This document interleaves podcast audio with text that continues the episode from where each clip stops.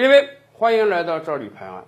讲起波兰和俄罗斯之间的仇恨，那真是三天三夜都讲不完啊！咱们清楚，双方是彼此看不上的，尤其是波兰，这么多年来就觉得过去几十年一直在苏联的奴役之下，现在好不容易翻身了。波兰最记恨的敌人就是俄罗斯，以至于啊，当美国跟他的各个驻军国谈这个军费的时候，美国是要求人家上涨的。哪个国家愿意啊？人家都不愿意。哎，波兰不一样，波兰反过来跟美国说：“哎，你在我国土的这个美军太少了，你多搞一些嘛，你建一些大的这个基地嘛。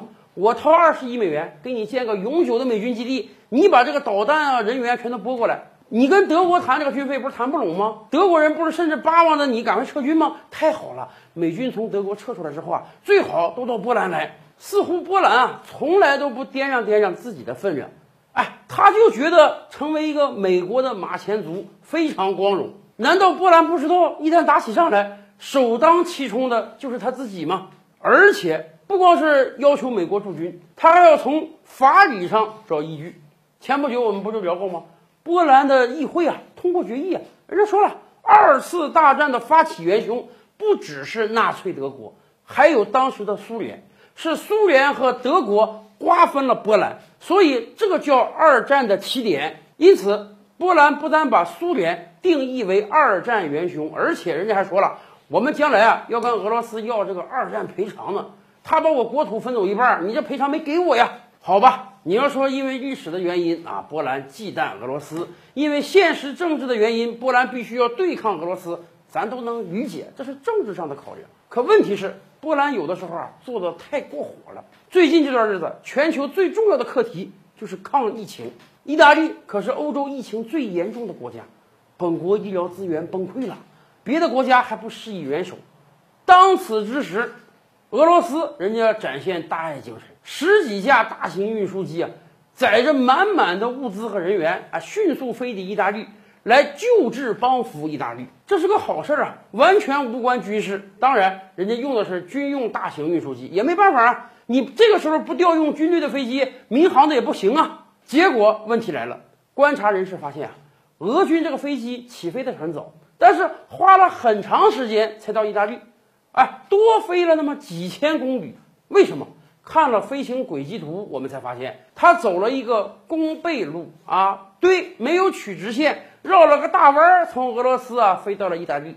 为什么要这样呢？原因很简单，走直线的时候要穿越波兰领土啊，波兰的上空而已啊。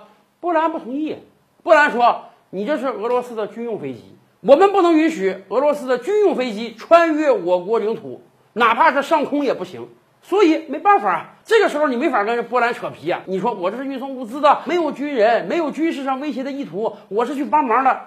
讲来不及了，俄罗斯没办法，只能绕个大弯儿到意大利去。你说波兰把俄罗斯当假想敌，俄罗斯的飞机如果进入到你领空，你可以认定为这是军事威胁、军事袭击啊，你可以不允许，这个咱们理解啊。各个国家都会派一些侦察机嘛。可问题是现在是个什么状态啊？意大利都惨到什么状态了？整个医疗体系崩溃了，没有外援进入，意大利每天死几百上千人呢。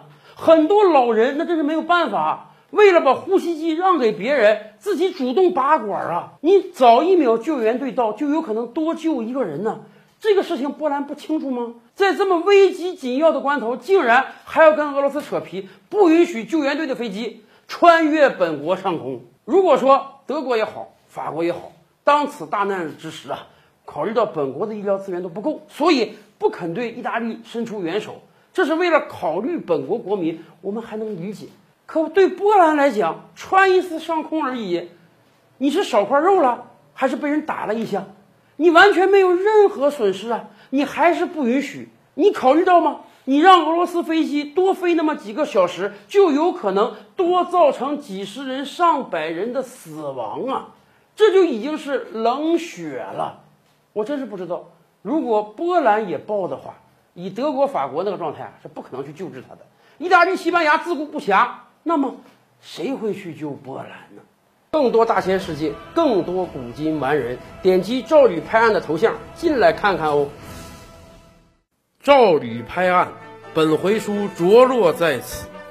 欲知大千世界尚有何等惊奇，自然是且听下回分解。